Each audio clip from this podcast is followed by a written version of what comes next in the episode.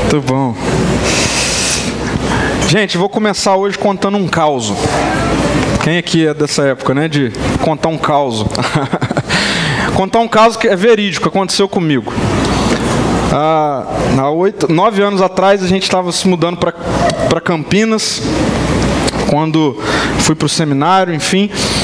E eu não me lembro bem porque, eu acho que eu perdi a, a minha carteira de identidade e aí eu fui tirar passaporte, aí precisava de ter a carteira de identidade, aí eu fui ah, em algo que lá em São Paulo tem que chama Poupa Tempo. Alguém já viu isso lá em São Paulo? Chama Poupa Tempo. É um lugar que você vai, não sei se tem só em São Paulo, mas eh, tem no Rio também, enfim.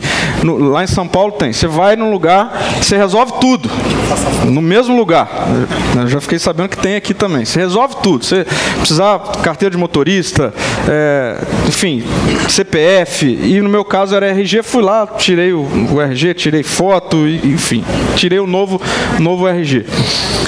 Para minha surpresa, quando eu fui ver ah, o meu novo, meu novo RG, eu vi que ele tinha um novo número. Por quê? Porque estava mudando de estado. Foi um RG tirado no estado de São Paulo, meu outro era do estado do Rio, e aí mudou o número. Imagina a confusão e a complicação desse negócio, né? 25 anos decorado, né, o mesmo RG. E aí, o tempo foi passando e eu, eu, nós nos mudamos depois de Campinas para Valinhos, é uma cidade ali do interior de São Paulo, onde nós pastoreamos. E eu precisei ir ao banco para abrir uma conta corrente. E aí eu, cheguei né, para o gerente para abrir a conta com todos os documentos tal. O gerente pegou meus documentos e ele falou assim, cara, eu tô com horário complicado, tem, tinha, realmente tinha um monte de gente. Ele falou, para ir adiantando, faz o seguinte, eu vou te perguntando, você vai me respondendo, pode ser? Eu falei, pode ser. Ele falou, você garante? Eu falei, garanto. Aí ele foi perguntando, CPF. Eu falei o CPF. Ah, nome do pai, nome da mãe, nome do cônjuge, endereço. Fui falando tudo. Ele falou, RG. Eu falei, 20293373. Aí por acaso ele olhou assim o RG, ele falou assim, ué, tá errado. Eu falei, não, tá errado. Ele falou, não, tá errado, olha aqui. Eu falei, cara, realmente tá errado. Eu te falei o meu RG anterior, minha identidade anterior. E não a nova. E ele falou, você não decorou a nova ainda? Eu falei, cara, não decorei. Ele falou: faz o seguinte, para de andar com a identidade velha, para de pensar na identidade velha e decora a identidade nova. Eu falei: beleza feito. E foi o que eu fiz mesmo. Parei de andar, rasguei a identidade velha, falei, agora só ando com a nova e tudo mais. Eu quero ler com vocês um texto que se encontra no Evangelho de João, capítulo 3, de 1 a 21. Evangelho de João 3, de 1 a 21, Jesus tem um encontro com um homem chamado Nicodemos e o texto diz assim: Havia um fariseu chamado Nicodemos, líder religioso entre os judeus, certa noite veio falar com Jesus e disse: Rabi, todos nós sabemos que Deus enviou o Senhor para nos ensinar. Seus sinais são prova de que Deus está com o Senhor. E Jesus respondeu: Eu lhe digo a verdade: quem não nascer de novo não verá o reino de Deus. Como pode um homem velho nascer de novo? perguntou Nicodemos. Acaso ele pode voltar ao ventre da mãe e nascer uma segunda vez? Jesus respondeu: Eu lhe digo a verdade: ninguém pode entrar no reino de Deus sem nascer da água e do espírito. Os seres humanos podem gerar apenas vida humana, mas o espírito dá à luz vida espiritual. Portanto, não se surpreenda quando eu digo é necessário nascer de novo. E Jesus diz: O vento sopra onde quer. Assim como você ouve o vento, mas não é capaz de dizer de onde ele vem nem para onde vai, também é incapaz de explicar como as pessoas nascem do Espírito. Como pode ser isso? perguntou Nicodemos. Jesus respondeu: Você é mestre respeitado em Israel e não entende essas coisas? Eu lhe digo a verdade. Falamos daquilo que sabemos e vimos, e no entanto, vocês não creem no nosso testemunho. Se vocês não creem em mim quando falo de coisas terrenas, como crerão se eu falar de coisas celestiais? Ninguém jamais subiu ao céu, exceto aquele que de lá desceu, o filho do homem. E como Moisés no deserto levantou a serpente, de bronze numa estaca, também é necessário que o filho do homem seja levantado, para que todo aquele que nele crê tenha vida eterna. Porque Deus amou tanto o mundo que deu seu filho único, para que todo que nele crer não pereça, mas tenha vida eterna. Deus enviou seu filho ao mundo não para condenar o mundo, mas para salvá-lo por meio dele. Não há condenação alguma para quem crê nele. Mas quem não crê nele já está condenado por não crer no Filho único de Deus. E a condenação se baseia nisso. A luz de Deus veio ao mundo, mas as pessoas amaram mais a escuridão que a luz, porque seus atos eram maus. Quem pratica o mal odeia a luz e não se aproxima dela, pois teme que os seus pecados sejam expostos. Mas quem pratica a verdade se aproxima da luz, para que outros vejam que ele faz a vontade de Deus. Então, como eu mencionei, você percebeu, esse é um encontro ah, de duas pessoas. Nicodemos, um homem chamado Nicodemos, com Jesus. Esse episódio, ah, é, é, esse momento da vida de Nicodemos com Jesus, esse acontecimento real, verídico, histórico, nos apresenta, na verdade, algumas coisas presentes em Nicodemos e também em Jesus. Eu queria separar isso assim. Eu creio que Nicodemos é um homem que tem um anseio e num determinado momento esse anseio se torna uma, uma, inquietação. Ele fica inquieto, inquieto com algo que Jesus fala. Mas após a inquietação de Nicodemos, Jesus faz um convite para ele. Então, nessa cena, nessa narrativa, no que nós lemos, nós encontramos um homem, Nicodemos, um homem que anseia por algo, um homem que num determinado momento fica inquieto, e nós encontramos Jesus fazendo um convite. Agora eu quero chamar a sua atenção para o seguinte: Nicodemos representa a minha vida e a sua vida. Você vai ver que o anseio de Nicodemos e a inquietação de Nicodemos é algo muito presente ainda hoje na minha vida, na sua vida, em todos qualquer ser humano. E a melhor notícia, ou a boa notícia é que Jesus continua com o mesmo convite.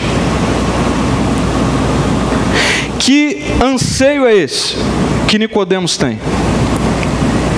Nicodemos, como o texto relata para gente, é um líder religioso Jesus está diante de um homem conhecido na região, porque Nicodemos era um fariseu líder religioso, conhecedor das escrituras. E quando, para você que não, talvez não tenha conhecimento disso, quando nós estamos diante de um relato desse, de um religioso da época, de um fariseu da época, de um líder religioso da época, isso significa que era alguém que tinha, por exemplo, toda a Torá, toda a antiga aliança decorada. Ele sabia de có as escrituras. Jesus está diante de um homem assim, que chega diante dele com um anseio. E esse homem, Nicodemos, ele chega diante de Jesus com uma constatação. Ele diz algo para Jesus, ele afirma para Jesus: Rabi, todos nós sabemos que Deus enviou o Senhor para nos ensinar. Essa é a afirmação de Nicodemos. Todo, todo mundo sabe que o Senhor nos enviou para nos ensinar. E por que que Nicodemos fala isso de forma categórica, enfática? Por que, que ele está afirmando? Um líder religioso está diante de Jesus afirmando que nós sabemos que Deus enviou o Senhor para nos ensinar. Pelo que ele complementa. E o complemento é: os seus sinais são a prova disso os seus sinais, aquilo que nós vemos o Senhor fazer, aquilo que acontece por meio do Senhor, não tem como. Quando nós olhamos para aquilo que acontece com o Senhor, por meio do Senhor, através do Senhor, a constatação é: o Senhor foi enviado por Deus para nos ensinar. Tem alguma pergunta sendo feita por Nicodemos? Não. Interpretação literatura, né? Português. Não tem, não tem nenhum sinal de interrogação aí. Aí o texto volta para Jesus e a fala de Jesus é a seguinte: o texto diz assim: Jesus respondeu. E a resposta de Jesus é: Eu lhe digo a verdade, quem não nascer de novo não verá o reino de Deus. Quem não nascer de novo não verá o reino de Deus. Questão: por que, que Jesus está respondendo? Ou o que Jesus está respondendo? Jesus está respondendo um anseio que ele vê no coração de Nicodemos. E sabe qual é o anseio presente no coração de Nicodemos de ter acesso ao reino de Deus? O anseio de Nicodemos é aquilo que eu vejo acontecendo através do Senhor, aquilo que eu vejo acontecendo quando o Senhor anda, quando o Senhor passa, quando o Senhor fala. Eu quero ter acesso a isso, eu quero viver isso, eu também quero estar inserido nisso. E Jesus percebe que a fala de Nicodemos tem por detrás essa questão: como que eu faço para ter acesso a isso? Rabi, nós sabemos que o Senhor, que, que o Senhor foi enviado por Deus para nos ensinar. Seus sinais mostram isso, não tem como dizer que não é verdade. Onde o Senhor passa, as coisas são transformadas. E Jesus entende o que está acontecendo no coração de Nicodemos está acontecendo no coração do Nicodemos é o que acontece no coração de qualquer ser humano. Eu vou repetir. O que está acontecendo no coração de Nicodemos é o que acontece no coração de qualquer ser humano. Sabe o que? Ter acesso a algo melhor ter acesso a uma realidade que não é possível que seja essa, ter acesso a uma realidade que diz respeito a, a, a um contexto a, onde há beleza, onde há alegria, onde há paz, onde há transformação. E aí Jesus diz para ele então, mas para você ter acesso a tudo isso, você precisa nascer de novo. E aí, diante dessa fala de Jesus, surgem as perguntas agora de Nicodemos. Surgem as questões levantadas por Nicodemos questões que têm por detrás esse anseio, anseio por felicidade, anseio por satisfação, anseio por paz, anseio por alegria, anseio por contentamento, algo que está presente em todo ser humano. Querem ver como isso está presente em todo ser humano? Se eu te perguntasse agora qual é o curso mais procurado na Universidade de Harvard, qual que você falaria que é?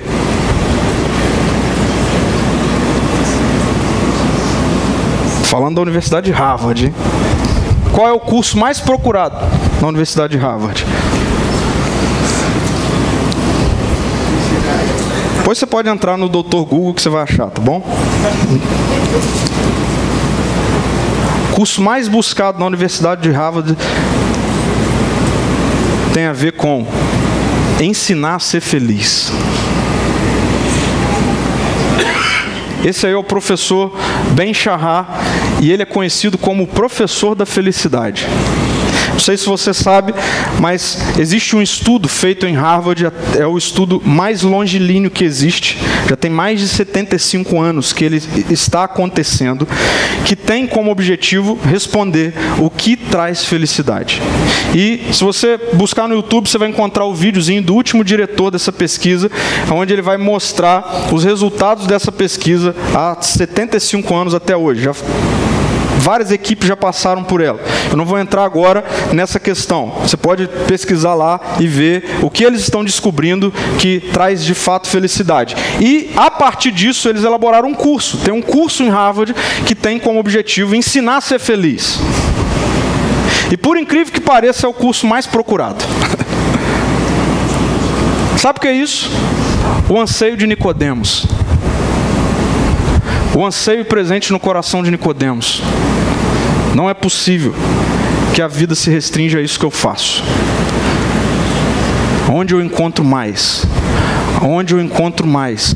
Onde eu encontro felicidade? Onde eu encontro satisfação? E Nicodemos é um cara privilegiado. Porque ele vê a felicidade passando por ele o tempo todo. E aí ele não aguenta, ele vai atrás e ele pergunta: Rabi, como é que dá então para nascer de novo? Essa é, ou esse é o anseio que está presente no seu coração e no meu, e em qualquer amigo seu, em qualquer pessoa que você conhece. Tem que ter mais. Tem que ter mais. E aí, diante da fala de Jesus de que para ter mais tem que nascer de novo, Aí agora vem as questões de Nicodemos, que é a mesma questão minha e sua. Como é que faz? Como é que é possível?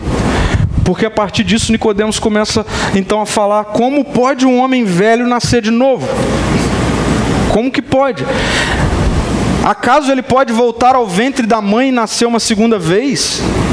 E Jesus respondeu: Eu lhe digo a verdade, ninguém pode entrar no reino de Deus. Jesus repete: Ninguém pode entrar no reino de Deus sem nascer de novo. E aqui agora ele menciona: sem nascer da água e do espírito. E Jesus vai dizer: Os seres humanos, Nicodemos, podem gerar apenas vida humana. Mas o espírito dá a luz, faz nascer vida espiritual. Os seres humanos só podem gerar seres humanos, mas o Espírito faz nascer. E aí, nós estamos diante de uma inquietação. Nicodemos tem um anseio. O anseio é: como é que eu faço? Eu quero estar nesse reino. Eu quero viver essa realidade que eu estou vendo que o Senhor vive, Jesus. Como? E aí Jesus fala: para você viver isso, você precisa nascer de novo. E aí, diante disso, eu e você estamos também di di diante de um problemão. Como é que faz para nascer de novo? Essa é a questão de Nicodemos. Como é que faz? Se essa é a questão, não dá. Como? Como que eu faço isso? E Jesus continua respondendo para Nicodemos: Portanto, não se surpreenda quando eu digo é necessário nascer de novo. O vento sopra onde quer. Nós cantamos isso aqui. Você cantou isso? Você acredita nisso? O vento sopra onde quer. Assim como você ouve o vento, mas não é capaz de dizer de onde ele vem, nem para onde vai, também é incapaz de explicar como as pessoas nascem do Espírito. Jesus está fazendo, sabe o que com Nicodemos? Colocando mais crise nele. Nicodemos, você não vai encontrar explicação nisso. Agora presta atenção, Jesus está diante de um religioso. Isso é muito significativo. Porque Jesus entende que aquele cara sabe de tantas complexidades teológicas. E agora ele está diante de uma crise. Como é que nasce de novo? E é interessante porque se você vê outros encontros de Jesus com pessoas que não estão envolvidas com religião nenhuma, Jesus é tão simples. Mas Nicodemos, você vai ver logo depois o encontro dele, por exemplo, com a mulher samaritana que tenta fazer teologia do que Jesus fala e Jesus fala para ela: opa, para, para. Você não entende nada disso que está querendo falar. Vem para o simples, mas com Nicodemos Jesus é complexo. Ele fala, tem que nascer de novo. E outra coisa, não vai entender nunca como é que é esse negócio. Jesus está colocando mais crise, mais crise em Nicodemos. Sabe por que Jesus está fazendo isso com Nicodemos? Porque a religião, qualquer que seja, as práticas religiosas, elas mascaram muitas vezes realidades que nos dão uma falsa ideia de que nós já estamos vivendo no reino de Deus. E Jesus está diante de um religioso. E Jesus está mostrando para ele: não dá, não dá, não dá. Tem que nascer de novo, tem que nascer de novo. E o cara está em crise. Deixa eu ilustrar isso para vocês. Eu quero trazer esse gráficozinho aqui, esse esquema para te explicar isso aqui. Vocês já perceberam que eu gosto disso, né? Isso aqui é mal de professor. Existe o reino de Deus. Deus nunca deixou de reinar. Deus nunca deixou de estar ah, no ambiente do seu governo pleno, santo, grande. Nunca. Deus nunca deixou de ter controle sobre tudo, todas as coisas. Nunca. E diante de Deus, após a queda, existem duas naturezas. Diante de Deus, Deus, quando olha para a natureza da humanidade, existem duas naturezas: a natureza do pecado. O que é a natureza do pecado? A natureza do pecado diz respeito a todos aqueles que nascem após a queda. E existe a natureza da santidade. Qual é a natureza da santidade? É a natureza do próprio Deus. Deus é santo, santo, santo. Não há, não há nele corrupção alguma, não há nele maldade, não há nele qualquer realidade, qualquer esfera de, de ah, algo caído, algo impuro. Não. Então, Deus tem se coloca diante de duas naturezas: a natureza do pecado e a natureza da santidade.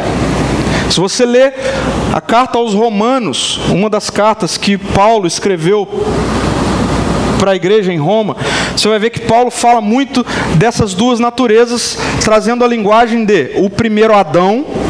Quem é o primeiro Adão? É o primeiro homem criado, primeiro o início da, da humanidade. E este rompe com o governo de Deus. Ele nasce com a natureza de Deus, mas ele rompe com isso ao desobedecer e, ao decidir viver por conta própria. E isso faz com que nasça então a natureza do pecado, ou seja, a natureza da rebelião.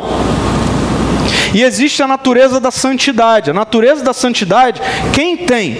Deus. E quando ele se encarna em Jesus, Jesus nunca viveu com a natureza do pecado, mas sempre com a natureza da santidade. Jesus. Quem é que pode ter acesso ao reino? A natureza do pecado ou a natureza da santidade? A natureza da santidade. A natureza do pecado não pode ter acesso ao reino. A natureza da carne não pode ter comunhão com o reino de Deus, por uma questão simples. Luz e trevas, tem como misturar? Não, não tem como misturar. Pecado e santidade, tem como misturar? Não, não tem como misturar. A questão é que em Romanos, no capítulo 3, versículo 23, nós recebemos essa notícia aí: ó. todos pecaram e não alcançam o padrão da glória de Deus. Tem que gerar crise em mim e você, a mesma crise de Nicodemos, porque agora a gente está diante de um problemão.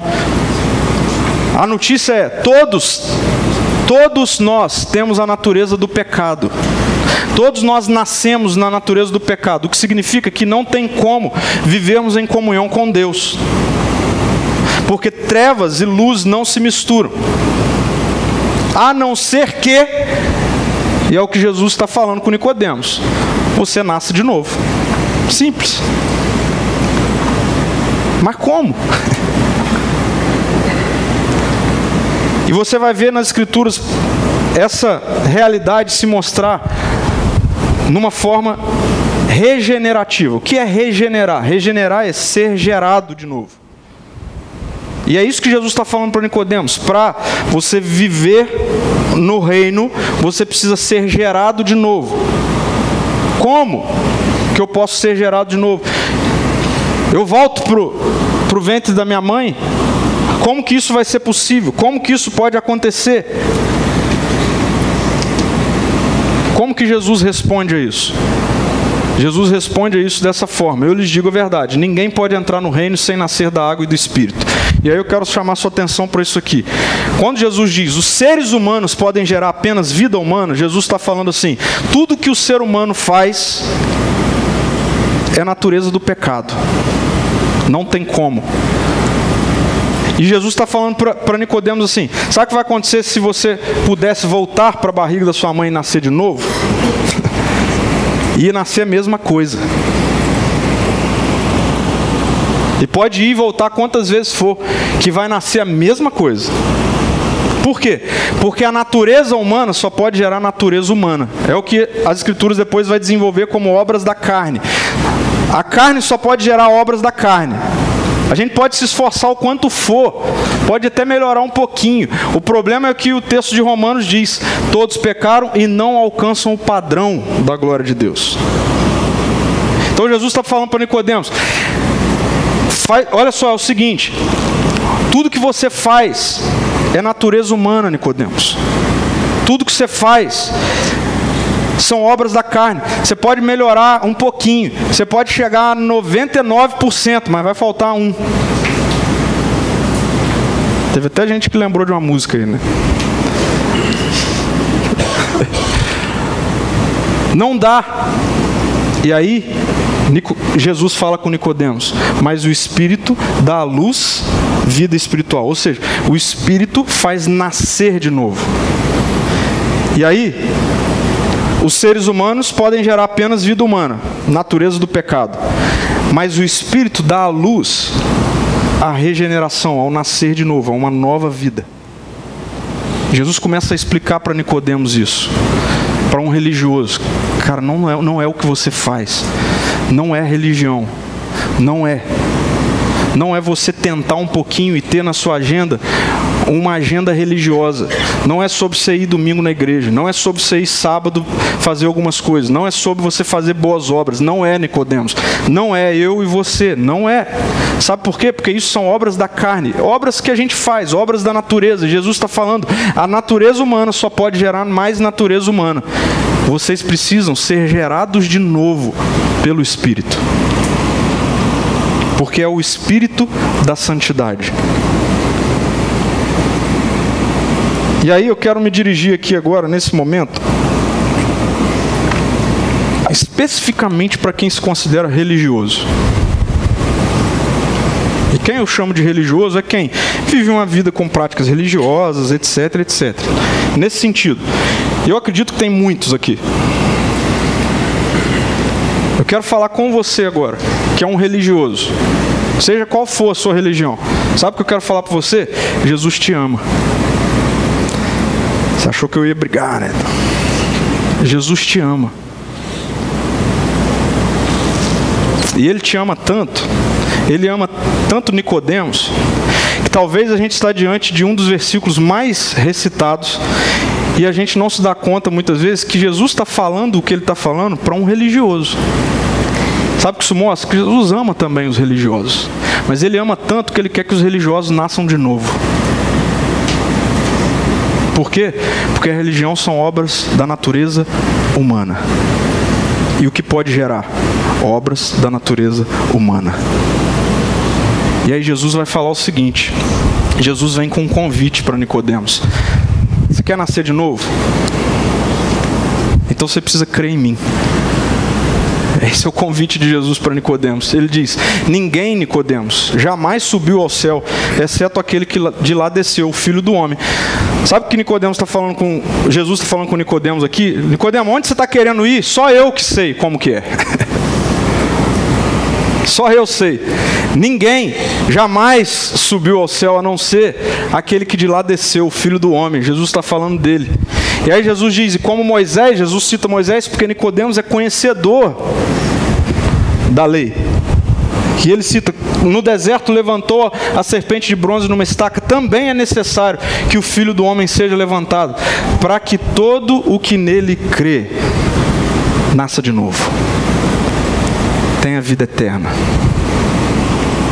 E aí, Jesus continua com um texto muito conhecido, se não por todos, pela maioria de nós, porque Deus amou tanto o mundo que deu o seu Filho único para que todo que nele crer não pereça, mas tenha vida eterna.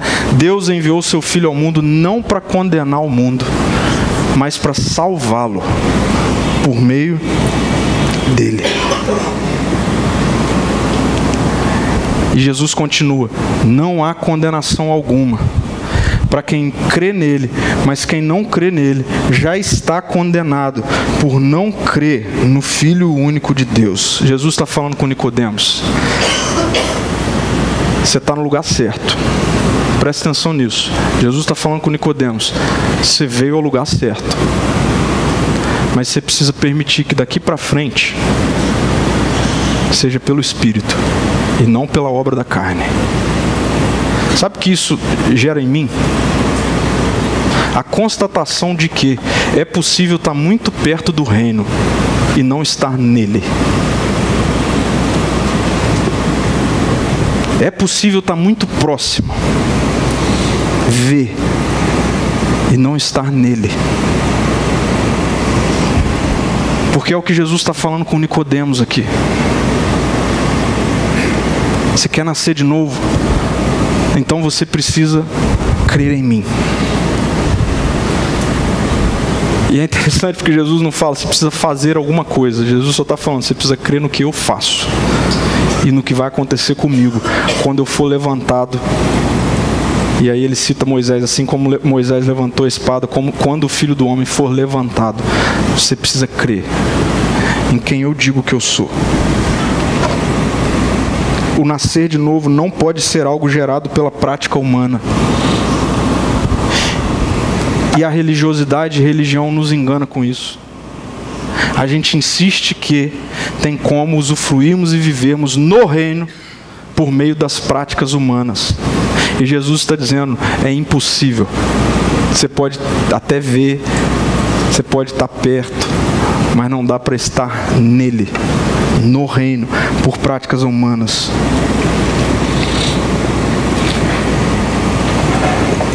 Existe um termo muito conhecido no mundo gospel: conversão. Não é verdade? Talvez você já ouviu alguém falar com você: você precisa converter. Converter de quê? O que, que significa esse negócio? O que, que significa isso? E aí, muitas vezes, a gente olha e entende conversão como um evento. Não é?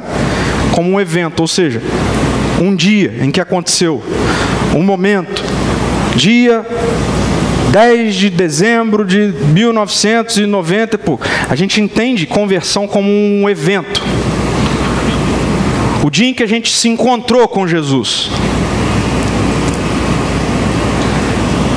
Mas Nicodemos está diante de um evento com Jesus e ele pode passar por esse evento com Jesus sem se converter.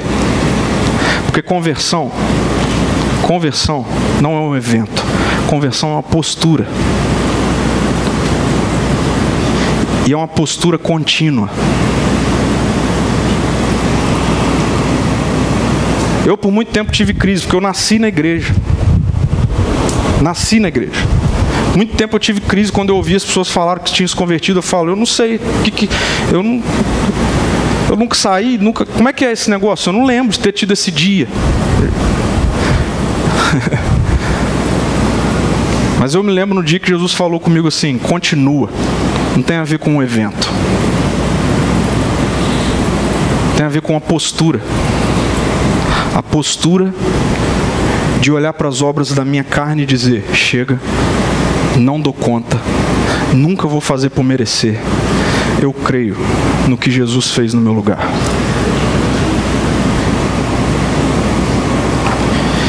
E a postura de todo dia viver abrindo mão das obras da minha carne, entendendo que as obras da minha carne só geram mais carne, e olhando para o que Jesus fez e falando: Eu confio no que o Senhor fez, eu confio no que o Senhor fez, eu creio no que o Senhor fez no meu lugar, e por crer no que o Senhor fez no meu lugar, a minha vida é sua e no ambiente do seu reino.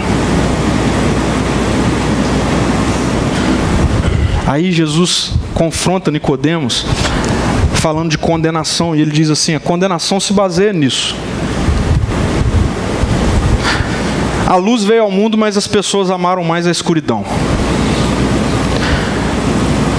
Quem pratica o mal odeia a luz e não se aproxima nela, porque teme que os seus pecados sejam por ela expostos. Mas quem pratica a verdade se aproxima da luz, para que outros vejam que ele faz a vontade de Deus. A questão é: quando é que nós amamos mais as trevas? Porque essa é a condenação. Eu quero deixar claro para você, se você já se entende como alguém convertido ou não, ok? Que condenação não é algo que Jesus faz, presta atenção nisso. Condenação não é algo que Jesus faz, condenação é algo que o pecado faz. O que Jesus faz é possibilitar o novo nascimento. Então, o que significa Ser condenado significa olhar para o que Jesus fez e continuar olhando para as obras da minha carne e amar mais as obras da minha carne. E amar mais o que eu posso fazer. E amar mais a minha performance. E amar mais a, a, a minha possibilidade de merecer por algo que eu possa fazer. Isso tem a ver com amar mais a escuridão. Continuar amando a minha natureza rebelde e não olhar para o que Jesus fez e abrir mão dessa natureza e dizer: opa, Senhor, eu creio no que o Senhor fez e agora eu vou viver a minha vida debaixo do teu reino, do teu governo. E por muitas vezes nós podemos amar mais a escuridão, sabe por quê? Porque amar a Jesus significa ter as nossas vidas expostas. Agora presta atenção, as vidas expostas por Ele mesmo. Jesus não quer que você passe vergonha, ok? Texto não está dizendo que quando você se aproxima de Jesus, então você vai ser exposto à vergonha. Quando você se aproxima de Jesus, você vai ser exposto à regeneração. Jesus não, não quer que você se exponha à presença dele, à luz. Não é isso. Jesus não está falando com Nicodemos isso. Se exponha para eu falar quem você é. Nico, Jesus está falando para Nicodemos, se exponha para eu transformar quem você é. Não tenha medo de se expor diante de Jesus. Não ame mais a escuridão, não ame mais a sua identidade, não ame mais a sua natureza e, e faz práticas religiosas para tentar de alguma forma se achegar no reino de Deus. Não ame mais as suas práticas, não ame mais a sua natureza. Se aproxime de Jesus, expõe a sua vida a quem Jesus é. E sabe o que vai acontecer? Ele não vai te envergonhar, ele vai te transformar. É isso. Porque ele diz: quem pratica a verdade se aproxima da luz para que outros vejam que ele faz a vontade de Deus. E aqui Jesus agora não está enfatizando a, a, necessidade da gente se expor para mostrar para os outros. Jesus está constatando que é um fato. À medida em que eu me exponho a Jesus, a identidade dele em mim inevitavelmente vai ser vista.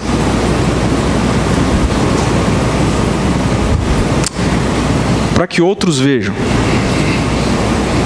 Sabe quem são esses outros? Sua esposa, seu marido, seus filhos, seus colegas de trabalho. A religião pode gerar práticas humanas que traz para mim, para você, uma sensação de que nós estamos bem porque a gente está aqui hoje.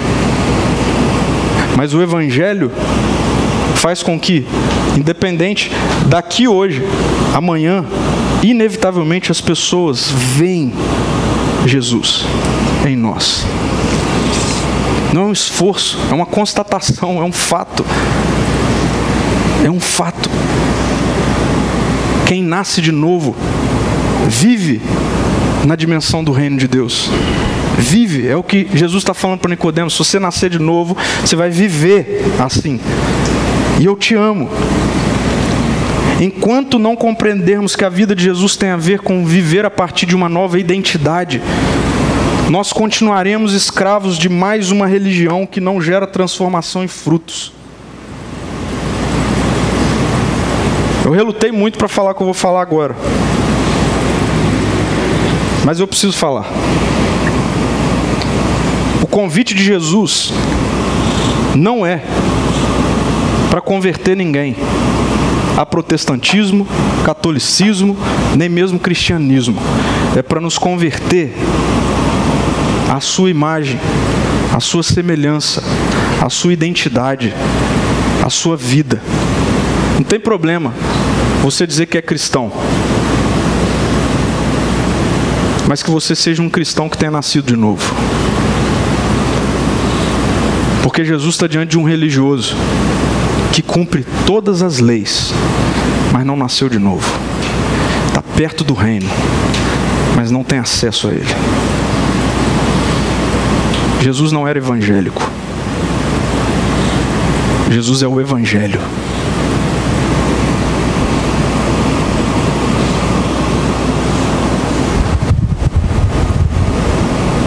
E dá para ser evangélico longe do reino.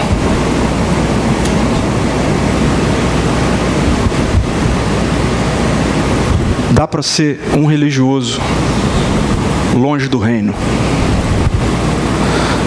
Dá para ser dessa ou daquela denominação, longe do reino.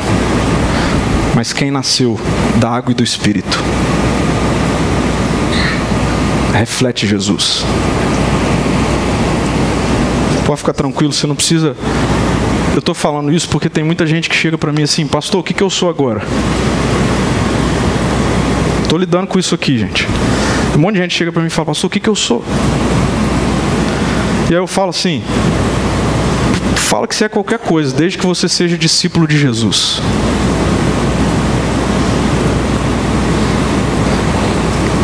Eu voltei ontem, terminei o módulo que eu dei lá em Ponta Grossa. Ó, Ponta Grossa foi da outra vez, em Bento Gonçalves.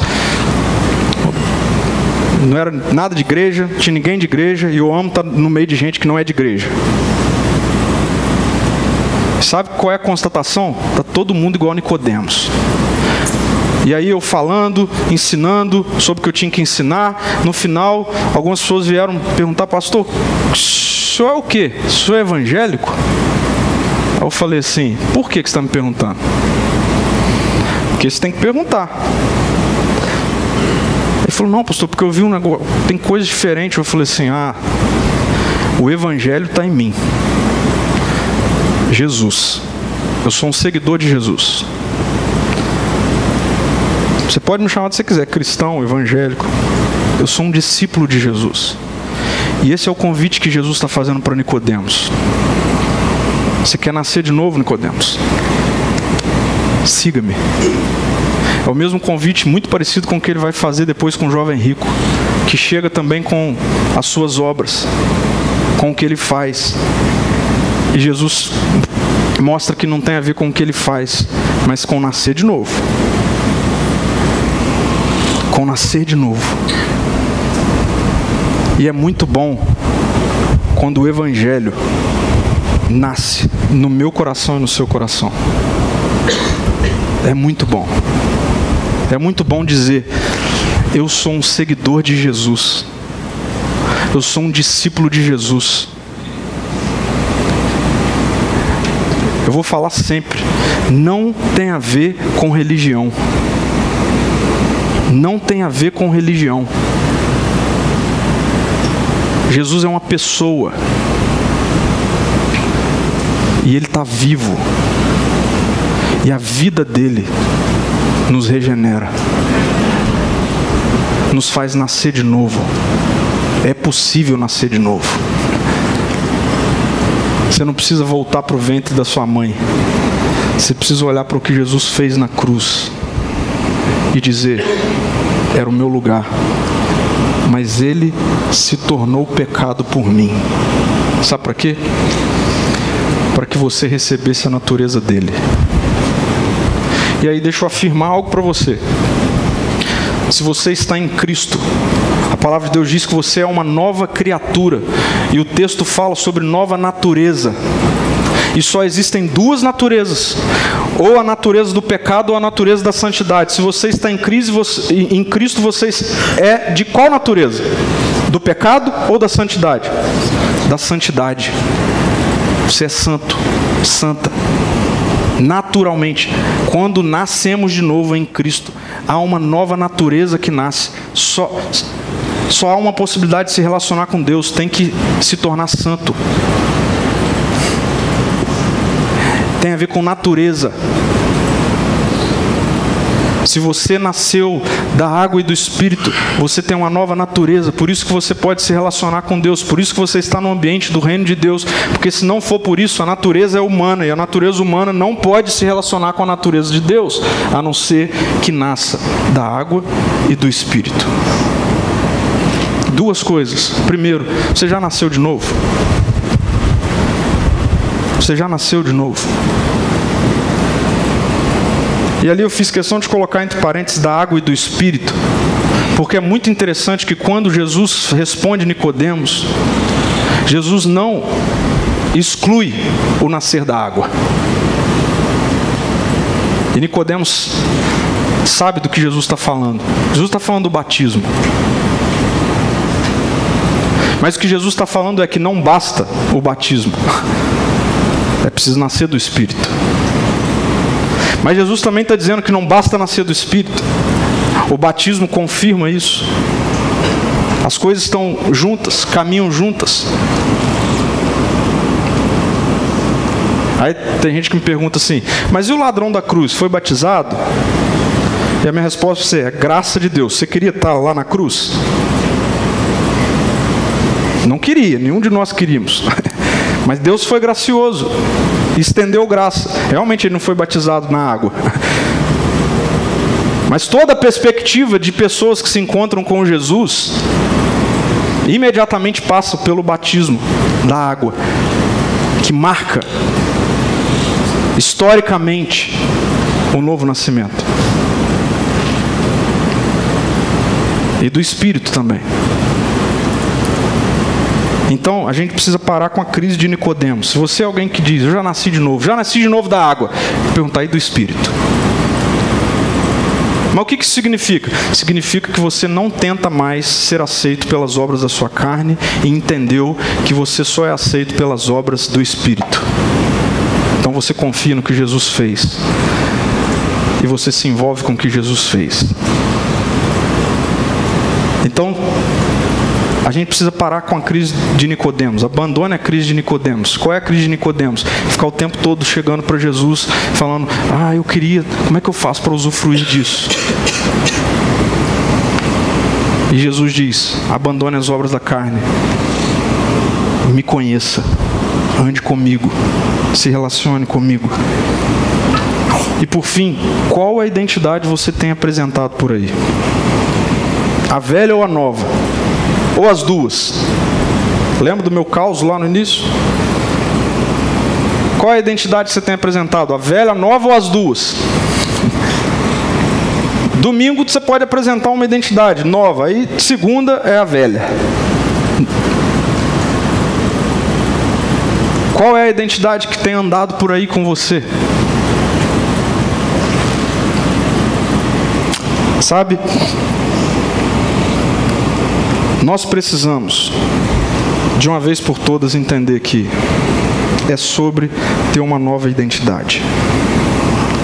Se você está me ouvindo e se diz cristão, a minha pergunta final para você é: cristão da religião cristã ou cristão do novo nascimento em Cristo? E se você ainda não se rendeu ao Evangelho, a Jesus. A minha dica para você é: não continue tentando se consertar por conta própria. Não continue tentando encontrar felicidade por conta própria. Você pode fazer o curso de Harvard.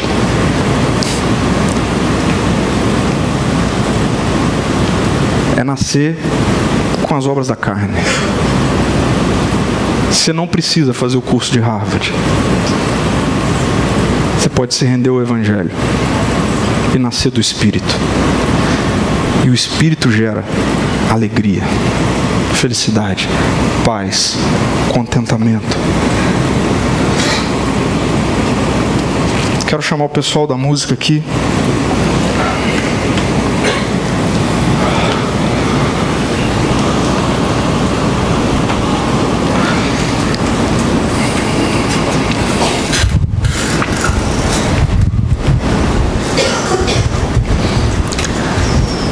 Enquanto eles tocam, eu queria orar por você que ao me ouvir durante todo esse encontro, durante a reflexão, preste atenção, eu queria orar por você que ao longo talvez da minha fala começou a pensar numa perspectiva de que talvez a conclusão que você chegue é que tem obras demais da sua carne tentando se aproximar de Deus. E pouco relacionamento entrega a Jesus, ao Evangelho.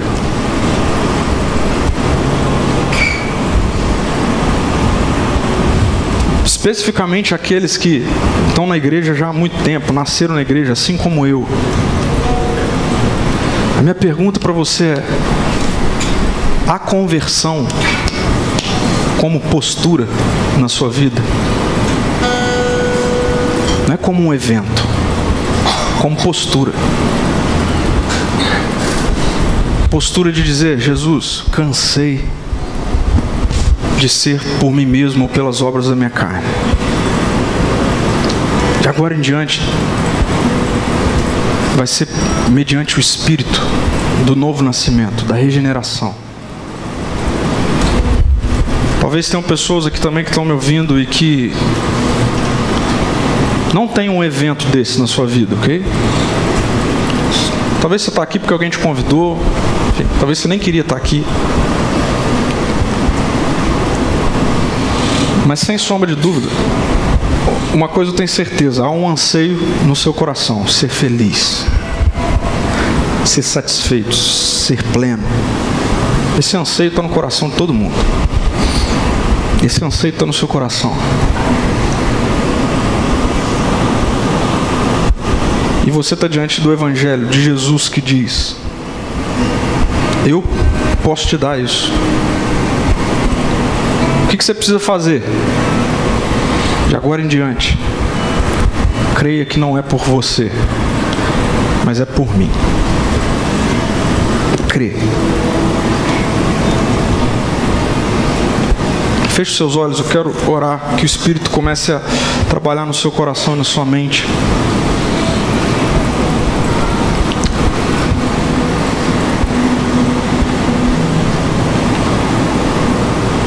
Jesus, obrigado porque o Senhor possibilitou o que era impossível para a nossa natureza humana fazer nascer de novo. Muito obrigado, Jesus, porque não dava para a gente nascer de novo. E por mais que a gente tente ser aceito, ser parte do seu reino, conhecer a sua alegria, a sua felicidade, por esforço, por conta própria, não dá. Mas muito obrigado, Jesus, porque o Senhor tornou possível aquilo que era impossível para nós. O Senhor nos regenera. O Senhor traz a possibilidade do nascer de novo. O Senhor muda a nossa natureza. Obrigado, Jesus, porque pelo Senhor, por meio do Senhor, há uma nova criatura que nasce. Há uma nova natureza. Como o Senhor disse para Nicodemos, o Senhor continua falando para a gente, não dá muito para a gente explicar, dá para a gente viver. E Deus encontre corações e mentes nessa noite aqui dispostos a viver a nova natureza do Senhor. Não ficar tentando explicar, mas a viver. Pela fé, não por obras. Nós confessamos que é obra do Espírito, não é obra da nossa carne. Eu peço, Deus, por jovens que estão aqui. Deus gere no coração deles agora, em nome de Jesus. O desejo pela conversão. Não como um evento, mas como uma postura. Peço por pessoas que estão aqui, Jesus, hoje, que talvez estão há muito tempo indo e vindo por igreja, por religião, seja ela qual for. O fato é que está todo mundo procurando o teu reino. Deus, que o teu Espírito gere nessa noite aqui a postura da conversão. Porque chega, Jesus, da gente ficar misturando as identidades. Chega, Senhor, de chegar segunda-feira e a identidade que eu lembro é a velha. Quando o Senhor já nos deu uma nova identidade. que a gente esqueça a velha, decore a nova e ande por meio da nova. No teu espírito não há como explicar, mas há como viver. Que seja assim, Jesus. Que o nosso, a nossa maior alegria seja encher a boca para dizer: Nós somos os seguidores de Jesus. Amém, Jesus. nós temos uma nova identidade. Eu sou filho, filha, perdoado, perdoada, escolhido, escolhida, regenerado, santo, salvo. Não há mais condenação, nada mais separa, não há mais culpa, não há mais rancor, não há mais vergonha. Tudo se fez novo em Cristo, por meio de Cristo, para Cristo. Amém. E amém.